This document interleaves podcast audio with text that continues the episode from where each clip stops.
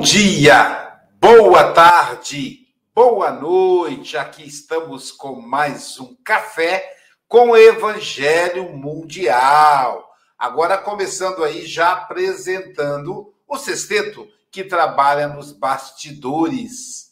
E falando em gente que trabalha, nós vamos convidar o nosso querido Charles Kemp, presidente da Federação Espírita Francesa, para fazer a oração inicial para nós, nos colocando em contato com Jesus. Portanto, bonjour, Charles Kemp.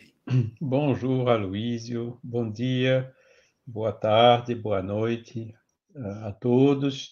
Imensa alegria estar novamente com vocês hoje, aprendendo junto né, nesse café com o Evangelho Mundial, que é a oportunidade de elevarmos os nossos pensamentos para Deus, nosso Pai, inteligência suprema e causa primeira de todas as coisas, que do infinito de sua misericórdia nos envia irmãos, espíritos elevados de luz, como Jesus, Chico, Kardec, Denis e tantos outros, que nos trouxeram informações, as lições, os ensinamentos sobre as leis naturais, principalmente as que governam o mundo espiritual. Agradecemos por essa imensa misericórdia, essa oportunidade, esses recursos que temos para vencer as dificuldades do cotidiano e para avançarmos também na nossa senda evolutiva, que estamos aqui elevando os nossos pensamentos pelo estudo, que a irmã que vai fazer os comentários de hoje seja inspirada para tocar os corações de todos nós. E que essas lições possam também ser úteis para os espíritos que possam assistir a ela nos nossos domicílios respectivos. Que assim seja.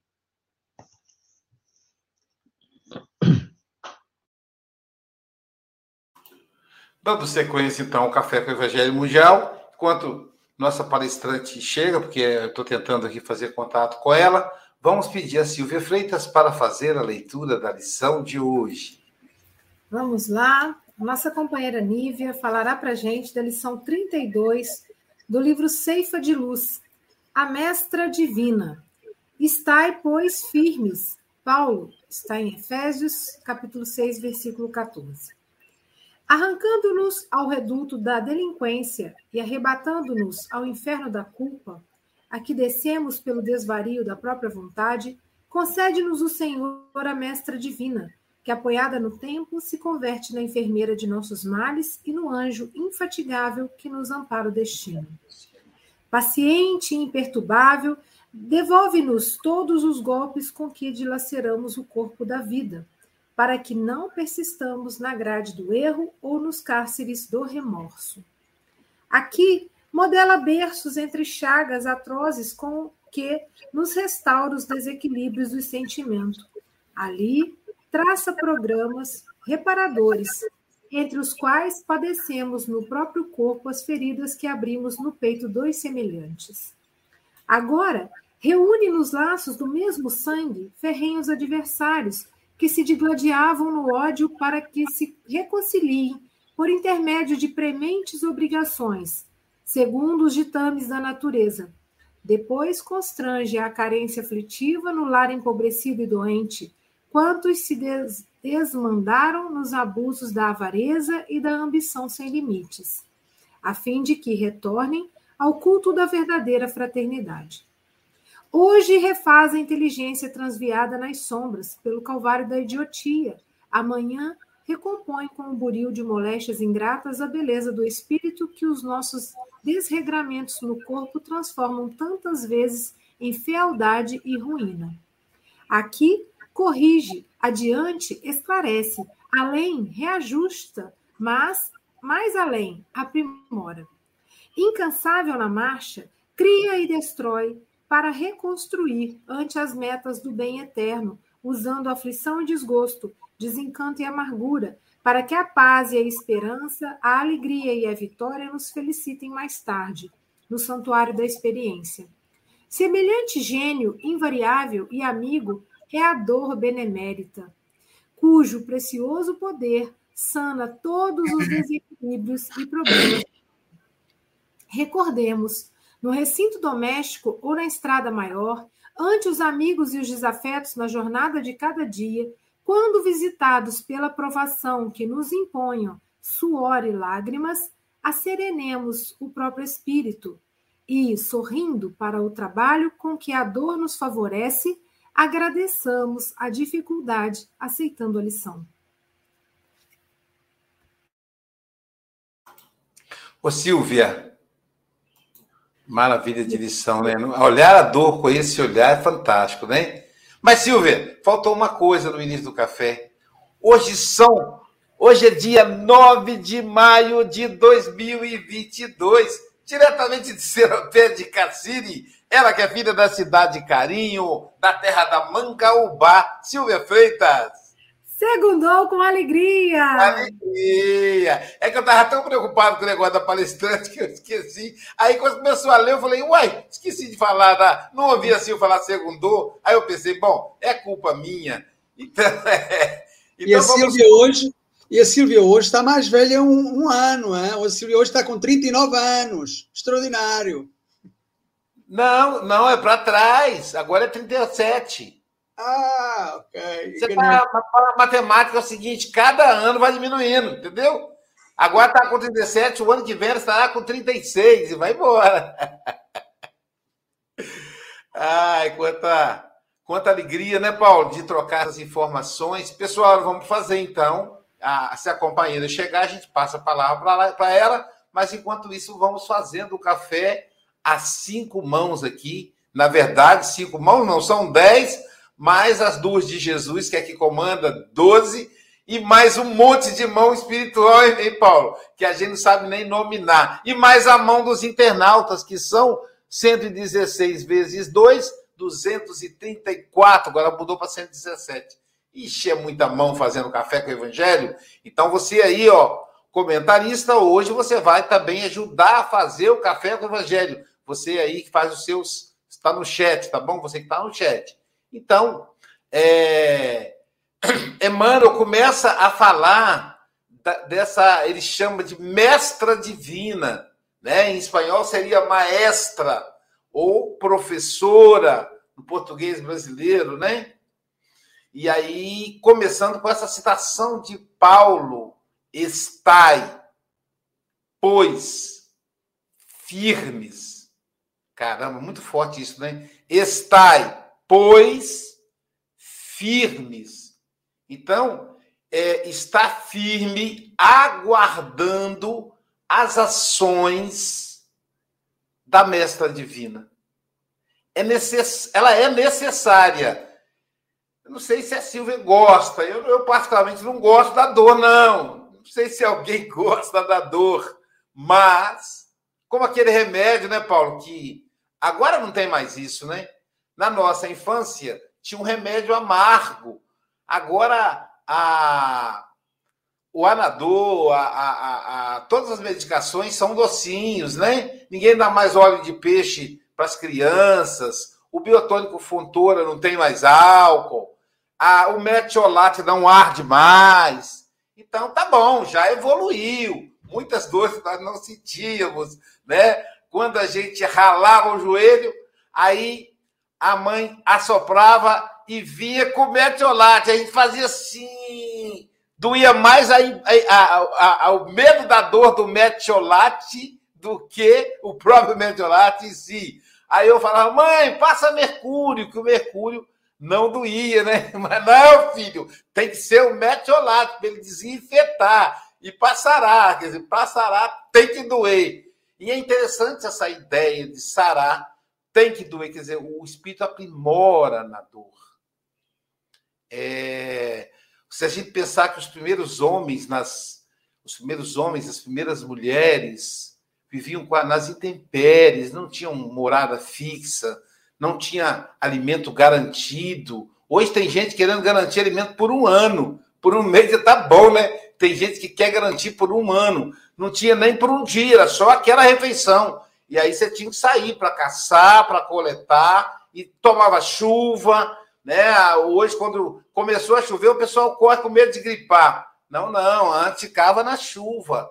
E na minha infância a gente até brincava na chuva, apesar do protesto dos nossos pais, né? Saía para quando as ruas elas não eram calçadas nos lugares mais periferia das cidades. Então, descia água, fazia aquela aquela a erosão, fazia aquela vala, e aí a gente colocava terra e fazia um, um, um dique, Silvia.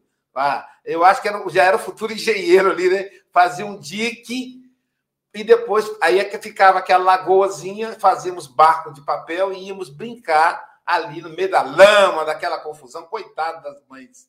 Era assim, foi assim a infância, né? Infância saudável e resistente, né? Então, é, os homens, os primeiros homens viveram isso, as primeiras mulheres. Depois veio a invenção da roda, o, foi, veio a descoberta do fogo e veio a, a construção do conforto. Né? Então, é, a, aí a gente fala: cuidado, não fique na zona de conforto. A gente chegou e acomodou. Então, é preciso a dor para nos despertar. É como se fosse um estímulo para o salto evolucional. A gente precisa desse estímulo. Não tem como. Tem coisa que a gente acomoda mesmo. Eu estava, você sabe, Silvio, que eu estava feliz da vida comendo, hein, Mogas? Feliz da vida comendo minha batatinha frita, aquele arroz com feijão maravilhoso, hein, Paulo? Imagina o Brasil, cara, a base do nosso, da nossa gastronomia é o casal arroz com feijão. Hein? Botava lá o prato cheio de arroz, aí vinha com aquele feijão preto em cima. Eu gosto dele inteiro para ter aquele carocinho de feijão em cima e tal. E salada, não, salada não, salada vai estragar. Aí veio a dor, aí veio a dor da tia Beth. É uma dor que é tia da gente, olha só que maldade. Veio a tia Beth em cima, pronto. Aí agora, Luiz, só duas colherzinhas de arroz. Eu que era apaixonado por arroz, sou ainda, né? Mas agora só duas colherzinhas de arroz. Vai fazer atividade física. Atividade física não tinha tempo para fazer atividade física. Não tem tempo. Tem que trabalhar, tem as tarefas espíritas. Mas aí tem. Aí quando vem a, a dor, a gente arruma tempo rapidinho. Vai fazer atividade física e então o que, que acontece com essa dor? Eu ganhei mais qualidade de vida e ganhei longevidade. Muitos amigos da minha idade estão desencarnando de infarto, de aneurisma, de AVC. Eu ganhei qualidade de vida. Eu já não sinto mais, sabe, Silvio, aquele desconforto. Ah, meu Deus, por que, que eu comi isso? Não. O desconforto agora é, ah, que vontade de comer mais, está tão gostoso.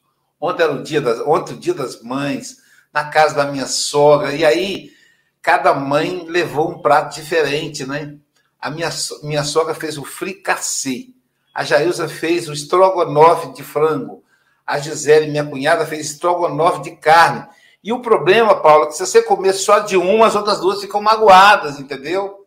Então, que luta, cara. Eu primeiro peguei o fricassê. Eu, eu vou colocar pouquinho, que é para ter um espaço para comer os estrogonofe da Jails e da Gisele. Ainda bem que da Jails é frango. Frango por diabético é, é uma boa notícia, né? Então, vou comer bem pouquinho. Mas, rapaz, que fricassê delicioso. Eu digo, vou pegar mais um pouquinho só. Digo, se eu pegar eu não vou poder comer o estrogonofe da Jailza. Então, é uma luta, mas com saúde. Então, a dor, ela é essa professora.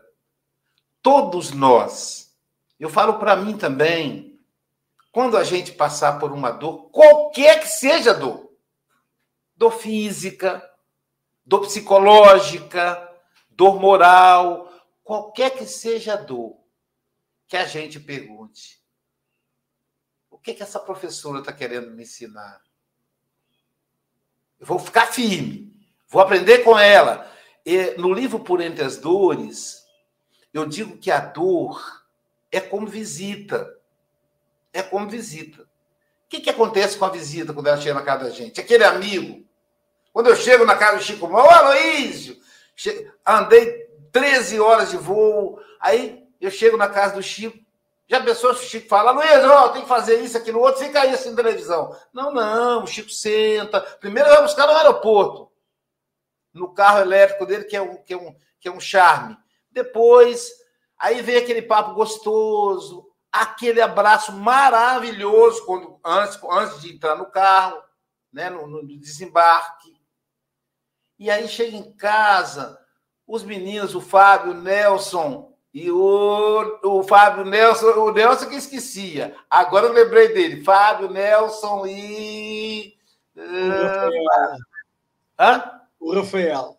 O Rafael, eu nunca esqueço, nunca esqueço do, do artista, que é o Rafael. Então, Fábio Nelson e Rafael vem me abraçar, Flor Bela com aquele sorriso maravilhoso. E aí vai contar novidade. E depois eu vou ver o seu José Mogas. É isso que a gente faz com a visita. A gente acolhe, Presta atenção nas novidades que a visita traz. E é isso que a gente deve fazer com a dor. O que, que a dor quer me ensinar? Qual é a novidade dessa dor? Ela é diferente das outras. Toda dor é diferente. Ela traz novidade. Qual é a novidade que a professora vai trazer dessa vez? O que, que ela quer me ensinar? E a dor ela pode, se você quiser, ser uma visita. É só você ficar firme, prestar atenção nela, escutar o que ela tem que te passar, que depois ela vai embora. Você já pensou se eu chegar na casa do Mogas e o Mogas dizer assim, Aloísio, sua agenda de palestras em Portugal é até quando? O que, que ele quer dizer na entrelinha, Paulo? Quando é que você vai embora? Não é não? Aí eu, eu dizia para ele assim, ô Chico, só Deus é quem sabe, rapaz. Resolvi vir para ficar. Jailson me botou para fora de casa. Eu acho que eu vou ficar por aqui, né? Aí não dá, né, gente? Tipo assim, poxa, pô, Luiz, não dá. Você não avisou. A gente precisa combinar as coisas. Então, acho que eu vou ligar para Jailson para te aceitar de volta. Então, a dor também é assim. Então, se a gente escutar, se a gente prestar atenção na dor, se a gente aprender com ela, ela vai embora. Ela é uma mensageira da saúde. Olha que interessante. Mas a Luísa, a dor traz saúde? Sim, ela é mensageira da saúde. A dor é mensageira da paz, da paz interior. Às vezes a sua dor psicológica, a minha dor moral, é porque eu preciso encontrar a paz interior. Aí ouviu, a mensageira se despede, dá aquele abraço apertado, e aí a gente diz para ela: vai embora não, vai embora não, igual o Chico fala comigo: Aloysio, vai embora não, dá um abraço na dor, e ela vai embora. Eu tenho uma novidade falando de dor, que eu nunca disse aqui. Meu livro Por Entre as Dores, a, a obra espírita, ela é um trabalho de formiguinha. Cada um faz um pouquinho ele foi traduzido por uma, uma companheira espírita que trabalha na ONU. E ele foi. foi é, é, é, é, como é que chama quando você corrige? Foi revisado por um professor da Universidade Federal do Rio de Janeiro, que é um tradutor juramentado. E essa amiga, muito querida, lá dos Estados Unidos, de Nova York, ela inscreveu o livro num concurso, Silvio, concurso de literatura portu, é, é, portuguesa e inglês na ONU, porque como é traduzido, né? Por entre as dores, é traduzido, o título é Beto Independence. Então ela inscreveu e eu ganhei o prêmio de literatura. Eu não, os espíritos, porque é uma obra espírita, né? De literatura brasileira em inglês. Na época, Estava concorrendo Gilberto Gil, claro que eu não ganhei dele, ele ganhou na música. A Ivete Sangalo. Então, a, a obra espírita foi premiada em 2013. Fazem nove anos isso. É exatamente a dor. Eu espero que, tendo ganhado esse prêmio, eu aprenda, continue aprendendo com essa professora dor. Eu, às vezes, fico querendo fugir dela, entendeu? fico querendo fugir. Mas, se ela aparecer, que eu possa aprender. Silvia Freitas. Que rico, né? Muito, muito bom a gente ter uma oportunidade de fazer essa reflexão, porque às vezes o Aloysio, como ele falou, a gente não tem essa capacidade é, de receber essa dor como uma visita amiga. E, e a Célia colocou aqui num comentário, né? É, como ver a dor dessa forma sem a doutrina da reencarnação? Então, de fato, nós temos aí um algo mais que pode nos ajudar a melhorar o nosso ponto de vista, nos fazer com que a gente enxergue essa companheira realmente como uma irmã. E é tão interessante, Aloysio, que eu filtrei aqui algumas frases que eu acho que são frases chaves com alguns verbos para a gente prestar atenção, já que Emmanuel ele sabe domina, domina tão bem né, o nosso idioma. E ele fala o seguinte: vamos esquecer o título dor. Devolve-nos todos os golpes com que dilaceramos o corpo da vida. Nos restaura os desequilíbrios do sentimento. Traça programas reparadores Reúne nos laços do mesmo sangue ferrenhos adversários, refaz a inteligência, recompõe com o buril de moléstias.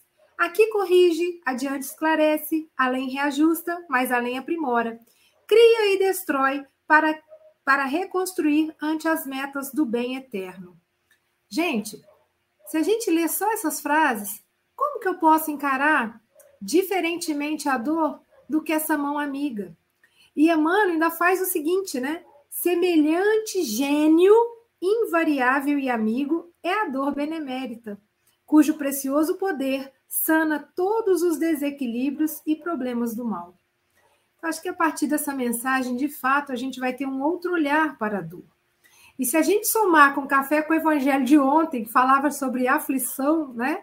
Que a Ana Carolina falou tão bem para a gente sobre aflição, vai dando mais sentido e vai também fortalecendo o nosso ânimo para enfrentar as diversidades, que, como o Luísio disse, essa dor é uma visita passageira, ela não vai ficar permanentemente conosco. Então a gente tem que se empoderar de coragem, falar assim: olha, bem-vinda, amiga dor, fique o tempo que for necessário para o meu aprendizado. Porque a partir daí a gente acolhe, a gente recebe e a gente se encoraja e se fortalece para passar por esses momentos. Porque se a gente observar a nossa volta, né, graças a Deus, a gente aprende muito com o próximo. E nós vamos observar tantas pessoas sofrendo e tantas pessoas nesse momento de aprendizado através da dor e que nos dão lições maravilhosas de resiliência, de paciência, de generosidade, de acolhimento. E às vezes a gente acha que a dor chega só para espíritos que ainda são muito imperfeitos. E olha que não. Porque quantos momentos o Chico Xavier não passou por momentos de dores e passou firme e forte. Divaldo, que completou agora semana passada 95 anos de existência, será que ele não viveu nenhum momento de dor, né? Nosso Jerônimo Mendonça, é, Manuel Sampaio, né, que eu não conheço, mas de tanto a Luísa falar, a gente já vai se afeiçoando, e tantas outras pessoas próximas de nós, a nossa mãe, nosso pai. Né? Se eu pensar que a minha mãe teve 11 partos, gente, e naquela época a coisa era muito mais difícil do que é hoje, né? Eu, eu tive quatro, mas dois não, não vingaram, né? E dois nascidos. E era dor, hein? Imagina 11, né? Então, a gente tem muito que agradecer, porque, como vocês disseram aí, né? Quantos remédios amargos e ardidos e sofridos a gente não enfrenta mais. E assim é a vida, né? Então, que o nosso fardo seja cada vez mais suave e que nós tenhamos sabedoria de enxergar, de fato, a amiga dor como um gênio invariável e amiga benemérita. Eu achei legal, se você dizer assim, Fala com a Doce, fique quanto tempo você precisar. Porque você imagina o Chico Mogas, nunca veio ao Brasil.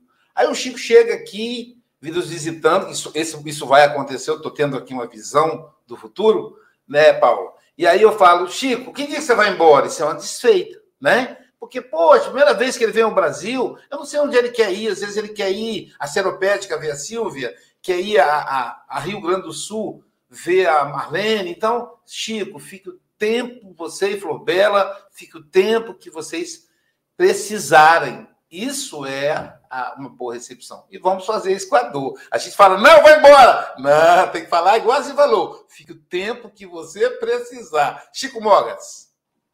Oh, oh Luísio, eu hoje estou aqui a ficar deliciado. Uh, é, é, assim, vocês utilizam a expressão cara de pau, não é? É aquela pessoa descarada e tal. Tu hoje estás uma cara de pau impressionante, estás a preparar o caminho para vires aqui fazer uma visita a Portugal. Uh, mas isso não me causa qualquer dor, por mais incrível que pareça. Uh, mas é, hoje tu disseste que uh, a dor, quando a dor vem, bom, não há ninguém que goste que a dor venha. Mas estás a esquecer de um pequeno pormenor. Há uma dor que, numa determinada altura, a pessoa até gosta. E a pessoa que não sofre que não sente a dor, também sente dor, mas também gosta. E, o, e, e, essa dor, estou a falar da dor relacionada com o dia de ontem, não é? A dor de parto. Qual é a mãe que sente a dor de parto, mas é uma alegria muito grande, não é? Ser mãe é uma alegria muito grande. A pessoa carrega durante nove meses aquele ser uh, maravilhoso que é o filho, que irá ser sempre filho. A pessoa pode se divorciar da mulher, nunca se consegue divorciar do filho, porque é sempre filho, não é? Uh, e, e, é uma dor que uh, logo quando eu recordo-me a primeira vez que a Fabela foi mãe, eu estava a filmar tudo uh, e quando o Fábio nasceu, se a pessoa estava com dor, se a Fabela estava com dor, não se nota nada, porque a cara era, o rosto era de uma alegria imensa, não é? Imensa. Portanto, até aí, até aí. Eu acho que só aí, porque de resto depois hum, a dor realmente ensina-nos ensina a corrigir. Uh, quando nós somos teimosos. Eu conto sempre aquela história, aquela história de, de daquele indivíduo que tenta saltar a vala e, e, acha que está bem fisicamente. A vala que é um, é um é, é, digamos, não sei se vocês utilizam em vala, um buraco, pronto, não interessa. Um, e tenta saltar, e tenta saltar uh, e dizer assim: Ah, eu andei a fazer preparação física, tenho aqui uns músculos, tenho aqui uns, um, uns gêmeos extraordinários, aqui estes músculos desenvolvidos, eu consigo saltar aquela vala. Salta a vala, mas corre mal e parte uma perna. Vai parar ao hospital. Uh, ele podia ter dado a volta podia ter dado a, a volta, digamos, a volta uh, e ter chegado ao outro lado do, do buraco ou da vala uh, sem problema nenhum. Tinha que perder um pouco mais tempo e tal, enfim. Mas da segunda vez, depois de recuperação do hospital, ele uh, fez fisioterapia e disse: Ah, agora estou melhor do que nunca. Eu consigo saltar a vala. Ele salta e parte as duas pernas. Pois é, uh, aquilo traz-lhe dor e traz-lhe aprendizagem da próxima vez ele olha para a vala e diz assim: hum, o melhor é eu dar a volta, já chega. E a dor funciona connosco, funciona desta maneira. Uh, muitas das vezes nós, uh, perante as situações, acabamos por, por, por aprender, aprender, desde muito pequeninos, aprender. Porque eu recordo-me quando era pequenino, a minha mãe dizia-me: não ponhas nada nos buracos das, da, da eletricidade e eu, teimoso, pus e nunca mais voltei a pôr, porque levei, levei um esticão, levei, oh pai, tá levei um, esticão, um esticão, um esticão tão grande e agora levei um beijo, um beijo começou melhor que o esticão, uh, uh, que nunca mais voltei a pôr. É? Embora tenha feito outras experiências, não é? Com isolamento e tal, e assim, ah, mas isso também faz parte da aprendizagem. Uh, mas é um bocado, é um bocado assim. Uh, a mestra divina uh, protege e ampara. O Evangelho é como vacina que para o bem prepara. A Luísio diz que a dor é como uma visita que acolhemos e prestamos-lhe atenção. Ela é mensageira da saúde e não fica, mas quando aparece, tem sempre uma razão. É isso, tem sempre uma razão quando aparece. Oh, e agora só um pequeno, um pequeno à parte relativamente à definição de mestra. Mestra é uma professora, essencialmente, que ensina crianças. E a dor ensina-nos nós que somos todos umas crianças espirituais que precisamos de aprender, não é? Porque mestra ensina crianças, maioritariamente ensina crianças. E nós ainda estamos na fase de criança uh, em que, pronto, uh, precisamos realmente de, de, levar aqueles choques, aqueles esticões para, para, para, para continuar a crescer e a aprender. Obrigado, Luísio, um bem-aja e voltem sempre. Esta hora foi gira. E o Chico tá falando para dor também, volta sempre que precisar, né? Eu queria sentar isso aí, né? Assim, é. fala com a visita, volta sempre. Falando em voltar sempre, agora vamos voar para as terras do candu, dos cangurus, a Oceania. Vamos ouvir então as reflexões do nosso comentarista filósofo, Paulo Araújo. Cadê o Edno? com você, meu amigo querido. Boa noite. Bom dia, Luísio. Bom dia, Silvia. Boa tarde ao Francisco, ao Charles, não é isso? E bom dia, boa tarde, boa noite à nossa audiência. Esse programa, esse café, que já entrou na nossa rotina, né, Luiz? Esse aí não tem nenhum efeito colateral, né? Então, esse é saudável para todos nós, necessitamos muito dele. E essa lição de hoje como já ouvimos aí os comentários do Aloysio, do Francisco, da Silvia, uma lição muito profunda, né? Você vê que Emmanuel fez uma viagem, foi lá na carta de Paulo aos Efésios, né?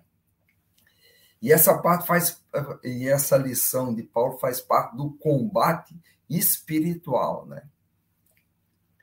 Então, se a vida é um verdadeiro aprendizado, então a gente precisa não só vou esperar a dor chegar, né? A gente tem que se preparar, né, Luiz? Você para fazer uma viagem, você se veste, você já sabe das consequências se você não tiver bem preparado, porque senão, se a gente encarar a vida assim sem fazer nenhum preparo, é muita imprudência, né?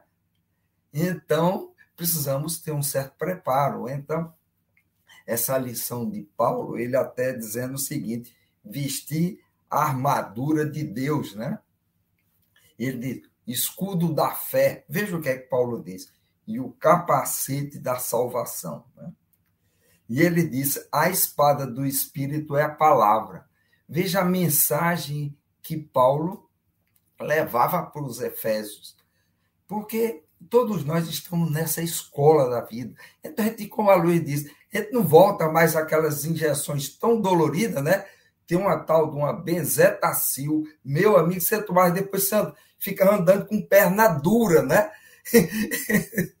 e você era de 500, meu Deus do céu. Diz, essa aí resolve tudo, né? Mas, mas também você passava uma semana andando de perna dura, né? Então, veja, nós não precisamos mais repetir esses equívocos do passado, né? Porque tudo isso é uma questão também da ignorância da nossa parte. Então, vejam que nós a dor, ela chega, mas ela às vezes chega com muita frequência pelo fato da nossa imprudência, né? Francisco deu o exemplo aí. Às vezes a gente quer ficar.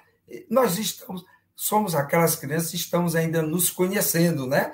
Vamos ver se isso dói, né? Então, às vezes, a gente fica pagando para ver, né? e ela vem, né? Então, e tudo isso vai fazendo, é um processo de aprendizado.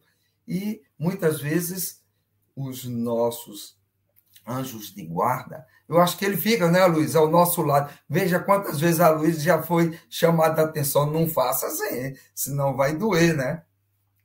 Então, o nosso anjo de guarda, quantas vezes, através de um amigo, de uma mãe, de um pai, não faça assim, que não vai dar certo mas a gente quer testar para ver se, se dói, né? E faz parte desse aprendizado nosso. Só que nós estamos, temos uma família, temos toda uma missão aqui a desempenhar. Então, se nós nos perdermos nesse caminho, vai ficar mais complicado, né? Vamos adiar os nossos compromissos com o plano espiritual. Então, precisamos estar muito atentos. Silvia né, nos mostrou aí a respeito. André nos disse que o outro é o caminho que nos leva a Deus, né? Então, os benfeitores espirituais, eles ficam nos mandando quantas pessoas que surgem na nossa vida só para nos dizer, olha, faz assim, faz assado, né? faz um pouco diferente, imprudência, cautela, pensa, pensa pouquinho, né? Então, muitas vezes a gente não gosta muito de pensar. Então, e a dor, ela quando chega, ela tem uma missão, né? Ela vem e vem para resolver, né? E você vê o seguinte, a dor não tem pressa, não, Luiz? Você às vezes quer escapar dela, ela chega à noite. Na hora do relaxar, ela agora você vai me receber, né? Então, muitas vezes, aquilo que você quer escapar durante o dia, você vai fugindo dela. Ela diz: Não se preocupe, eu sei onde a gente se encontra, né? Então, aquelas dores mais complicadas acontecem à noite. Você relaxa, aí ali é na hora de resolver as pendências, né? É aquele momento ali da individualidade. Então, que precisamos realmente pensarmos bastante sobre isso, né?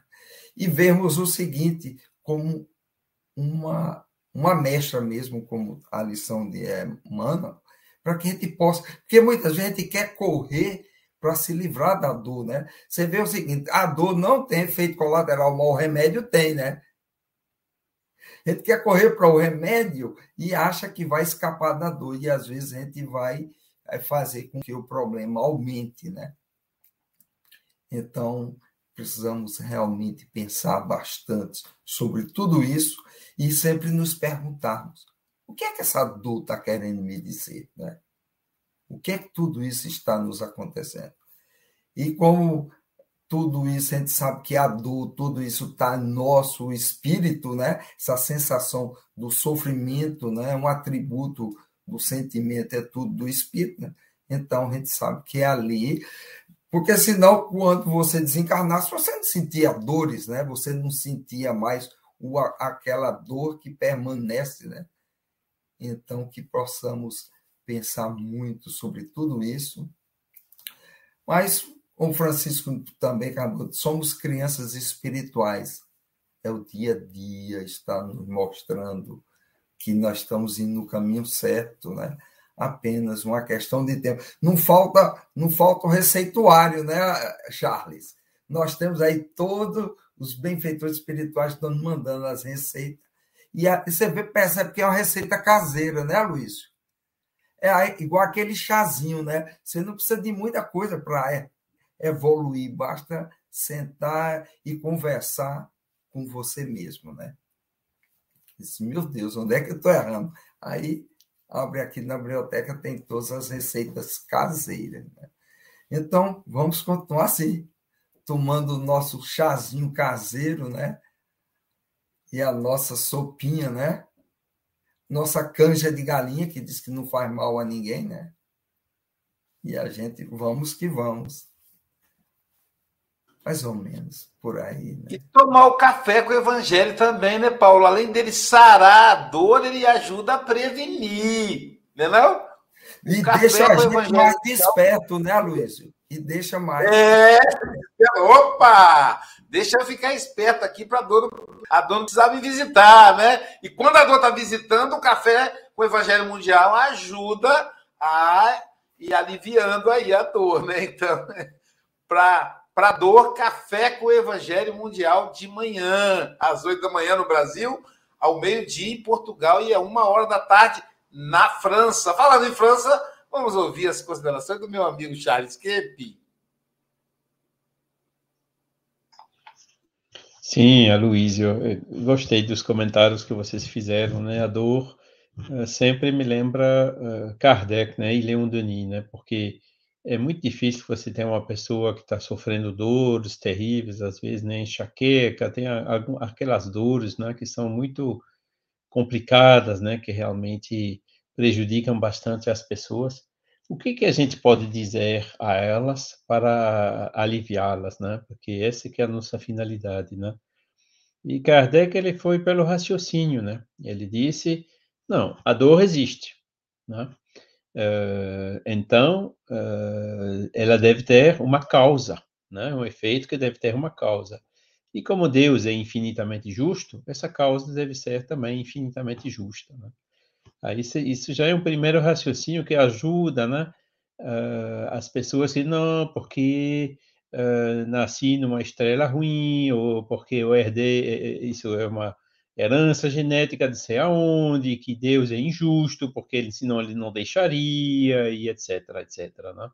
Quer dizer, a partir daí, né, a gente entende, né, com, com outra pessoa aí que fez um comentário, que não me lembro do nome, né, uh, que, que diz como que a gente poderia explicar a dor sem a reencarnação, né? A, a dor do, do, como que você falou, Luiz, né? Tem algumas dores que a gente sabe que a causa tem nessa vida mesmo, né? Agora, a dor do, como ele fala aqui, né? Uh, nasce com idiocia ou nasce com, uh, com deficiências físicas ou mentais, né? Uh, essa a causa não está nessa vida. Então, a causa, que é justa, infinitamente justa, está numa vida anterior. Né? E Leon Denis também, né, principalmente no livro O Problema do Ser, do Destino e da Dor, né, ele aborda muito esse, essa questão. Tem um capítulo inteiro né, sobre a dor, onde ele, onde ele nos mostra, veja, Jesus né, teve na cruz, né, ele, ele diz, não existe missionário, espírito grande, né, que não sofreu no momento da vida alguma dor. Veja Joana d'Arco, né? Veja tantos, né? todos eles, todos eles passaram por isso. E, e Leon Denis insiste no fato que a dor engrandece o espírito, reforça ele. Né? O próprio Kardec, né? Nasceram, foram quatro filhos, né? Só ele sobreviveu, né? Todos os outros morreram jovens, perdeu a mãe jovem, adotaram uma, uma menina que também morreu com, com 8, 10 anos. Quer dizer, todos eles passaram por essas provas, e o resultado disso, qual foi? Ele, o próprio Leon Denis, né, que estava com as mãos com, com, com sangue, né, de, de ficar polindo as moedas e depois carregando aquelas, aqueles pesos né, nos fornos e na poeira da usina de cerâmica. Todos eles passaram por essas dificuldades. Né? O resultado qual foi? foram esses espíritos fortes, né, resilientes, né, que nos deixaram esses legados fantásticos, né? Então, uh, o, o, Emmanuel aqui realmente ele, ele relembra, né, esses, esses aspectos, né?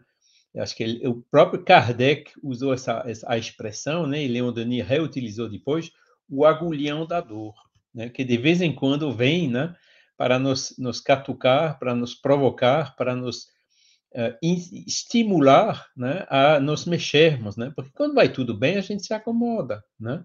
Quando está tudo bem, tudo bonito, tudo gentil, né? A gente se acomoda e não faz muito esforço para evoluir, né? Por isso que de vez em quando chega a dor, chega a lei de destruição, né? Chega a, a, a pandemia, chega provas como essas terríveis que a gente vê agora de guerras e tudo mais, né?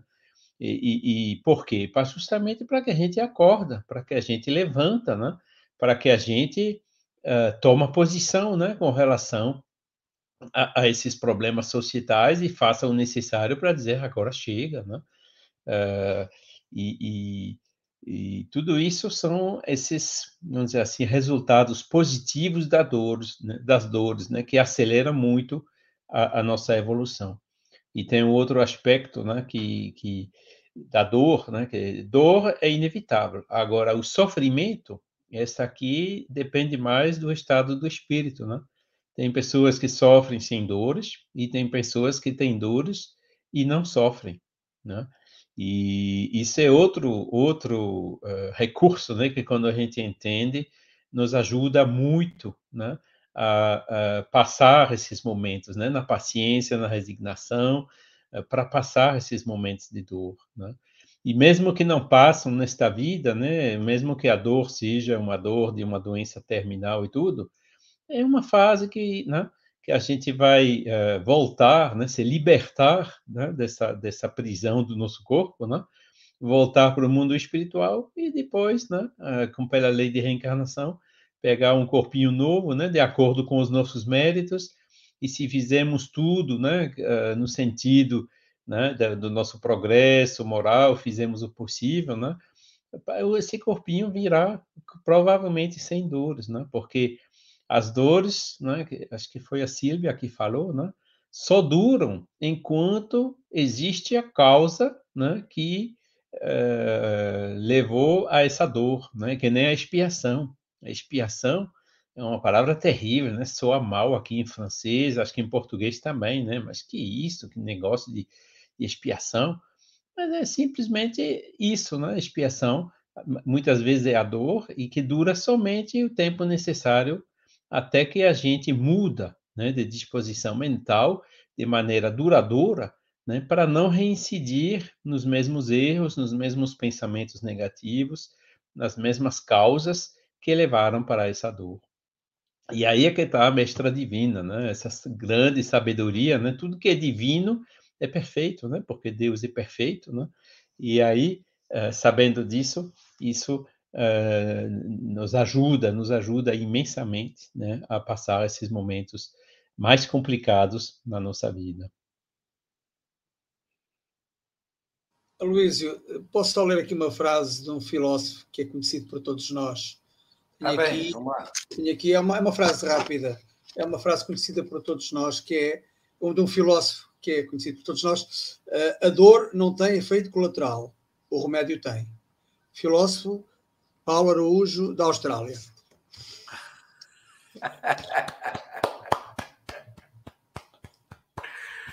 É, muito bom, muito bom, muito bom. É, você sabe que, que o, o, o, nosso filósofo, Chico, lembrou da bezetacil eu estava com a garganta doendo, né? E aí eu fui no posto, no posto de saúde. O médico olhou lá, botou aquela lanterninha lá dentro e falou: Ih, rapaz, sua garganta está muito infeccionada. Você vai levar aí uma, mais uma semana para resolver. Mas tem uma solução. Ela bater e valer, como dizia minha avó. Aí eu disse: Ah, é?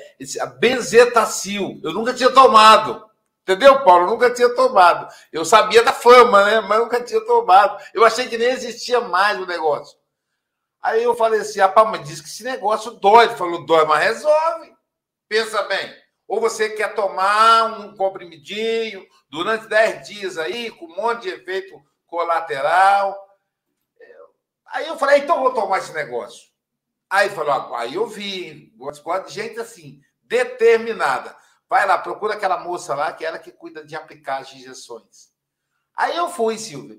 Fiquei na sala de espera, mas assim, com a vontade de sair correndo, entendeu? Eu falei, eu estava realmente desconfiado da Bezetacil, porque a fama não é boa.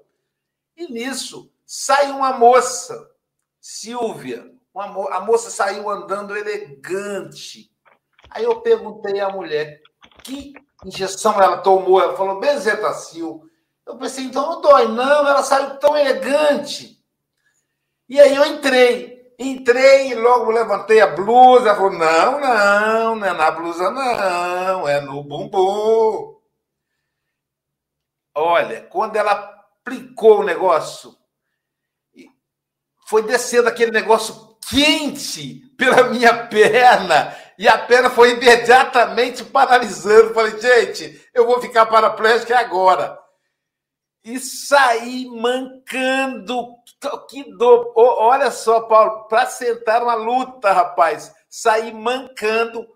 E aí, quando eu tava, peguei o carro que eu estava indo para cá, já eu que foi dirigindo, né? Indo para casa, quando para no sinal, passa a moça elegante. Eu falei, ela tá, ela tá querendo brincar comigo é uma expiação. Aí depois, Chico, falam que as mulheres suportam melhores a dor. Realmente são espíritos mais é, é, resignados, Charles, sabia? Isso é resignação. Que mulher forte! E eu tomei a bezetacil, o rapaz ficou doendo uns três dias. Mas a inflamação, a infecção da garganta foi embora. Esse é o ponto, né? Então, Luiz, precisa, é, precisa tomar a bezetacil. Tu estavas coxo, mas eras um coxo elegante também, não te preocupes. então. ô, ô, Luísio, eu tenho uma, uma pergunta aqui para a gente quebrar um pouco o protocolo. Você pediu participação do chat, né? Então eu fui Sim, filtrando claro. aqui uns comentários e tem uma questão muito interessante da Helena Paulilo, até a gente agradece, ela abriu o coração, né? E essa confiança. Que ela fala da dor de ter perdido um filho, né? Que em, há nove meses. E a gente sabe que a dor tem gradações, né? Uma coisa é sentir uma dor de garganta, é uma, que, uma perna quebrada, né? E a perda de um filho. Você pode, então, falar um pouquinho para gente sobre isso? Como é, é o nome dela, Silvia? Helena Paulilo. Helena, querida amiga, quando eu escrevi o livro Por Entre as Dores, eu listei 43 dores diferentes. Até a dor do desemprego eu coloquei lá. Mas eu disse, falta uma dor para eu colocar aí. Essa dor é a, é a mais importante de todas para quem, quem vai ler o livro, que é a dor da perda de filho. Por quê? Eu não, não posso dizer para você que a dor mais intensa que existe, porque eu ainda não passei por essa prova. Queira Deus que nessa encarnação a gente não tenha que passar. Mas, pelos depoimentos na clínica, a gente percebe que é uma das dores mais dilacerantes, se não a mais dilacerante que existe. E é, a Horaci é a pessoa mais adequada para te responder. Eu não sei se eu vou ver se eu tenho o contato da Horaci e depois é, eu posso passar para você no privado. Mas a Horaci perdeu um filho de 21 anos, 21 ou 23, alguma coisa assim. E ela prosseguiu firme, ela leva essa mensagem para onde vai. Então, Helena, eu pensei assim: como é que eu vou falar de uma dor, Silvia, sem passar por ela? Como é que eu vou consolar alguém que vai dizer, oh, você está falando uma coisa aqui, você nem sabe o que você está falando. Então, na época que eu, que eu escrevi o livro Por Entre as Dores, faltava esse capítulo, eu fiquei mais ou menos uns uns oito meses sem fechar o livro, porque precisava desse capítulo, eu sabia que ele tinha que entrar. E naquela ocasião, o Sócrates, é, aos, aos sete anos, ele trocou de escola, porque professor, o filho estuda na, na, na escola que o professor trabalha, ainda mais sendo cinco, é bolsa que a gente ganha. Então eu fui demitido dessa escola, e aí os meninos tiveram que sair. E eu transferi o Sócrates da escola. E na outra escola ele estava tendo dificuldades de aprendizado. Até que aos poucos ele chorava muito na escola, tivemos que buscar psicólogo, mas aos poucos o Sócrates foi se reerguendo e daqui a pouquinho ele voltou a tirar as mesmas boas notas que ele tirava na escola particular que ele estudava antes. E aí eu descobri que, na verdade, era um garotinho, amiguinho dele. E esse garotinho, então, ficava aqui em casa brincando o dia todo. Ele, esse menininho, primeira vez que eu vi ele, eu fiquei tão encantado que ele era tão diferente, porque ele era branquinho, o Sócrates é negro, né? O menino branquinho, do olho azul, e tinha uma característica, Silvia, ele não tinha um pelo no corpo. Ele não tinha sobrancelha, ele não tinha cabelo. Mas uma alegria, uma vontade de viver, ele pulava para lá e para cá, ele, o Sócrates, fazendo o arte, que era uma coisa extraordinária. E aí eu perguntei a Jair, Jair, que menino é esse, tão diferente? Aí ela disse assim, é o amiguinho do Sócrates. É que ele tem, ele tem, tem câncer, Luísio, desde os cinco anos. E por causa da quimioterapia, os pelos caíram. Por isso que ele é carequinha. E ela falou, Luísio, quando esse menino fica, às vezes, uma semana tomando quimioterapia, e aí, nesse período, Sócrates tem que aprender para ele e para explicar para o amiguinho quando ele voltar. Então, Sócrates é que dava a aula dos dias que ele perdeu. Por isso que ele ficou bom na escola, porque ele tinha que aprender para ensinar para o amiguinho. A mãe era trabalhadora, tinha que trabalhar e às vezes no contraturno o menino ficava aqui em casa, que para a gente era uma alegria imensa, imensa. E então, é, uma ocasião, o Sócrates retorna para casa chorando. Aí eu pensei, meu Deus, Sócrates voltou a ter aquelas crises na escola de novo, teve recaída. E aí cheguei perto dele, apertei ele no meu peito, falei, filho, o que, que foi? Por que, que você está chorando de novo, filho? Pai, você sabe do meu amigo? Hoje eu posso falar o nome dele, né? Passaram-se muitos anos. Meu amigo Guilherme, no livro eu coloco, eu chamo de um menino carequinha. Sabe aquele meu amigo Guilherme, pai? Ele desencarnou. E as crianças aqui em casa usam esse termo porque da evangelização infantil. Aí eu falei, é, filho? Ele falou, é, pai, ele desencarnou. E a professora disse para a gente ir com os pais no velório dele, que está sendo lá na Igreja Batista. E aí eu pensei, acho que agora eu posso escrever o capítulo. E aí, Silvio, você tem o, o, o, o Maurício Júnior, né? Você tem o, o, Bernardo, não é Bernardo? Bernardo, então acho que dá para você imaginar. Então eu fiquei pensando assim, se fosse o Sócrates no lugar do garoto, Silvia, Paulo, o Chico que tem três, né? Charles, uma dor tão grande me invadiu o peito só de imaginar. As lágrimas começaram a descer como cachoeira nos meus olhos. As coisas começaram a escurecer. A sensação que eu tinha é que eu ia desmaiar. Só de imaginar a dor daquela mãe. E aí eu comecei a escrever a sensação imaginada, não era real, da perda de um filho. Fui à igreja com meu filho. Ela já era amiga da gente em função da convivência dos filhos. E aí eu a abracei e disse: Eu não sei a intensidade da sua dor, eu só quero dizer que o seu menino também era nosso menino. Eu tenho certeza que Deus o recebe de braços abertos, porque ele era um encanto. Ela chorou, chorou no meu, no meu, no meu ombro. A Jailza veio, a gente se abraçou. E passado mais ou menos, era início do ano, quando chegou o final do ano, era Natal. E aí eu pensei assim: como é que está aquela mãe no Natal? Como é que ela está se sentindo? E parece que o pensamento atrai. Quando eu olhei, ela estava passando. Faltava, era dia 24, umas 5 horas da tarde. Ela estava passando, vestida de branco, Chico. E aí eu me aproximei dela e perguntei assim: tudo bem, querida?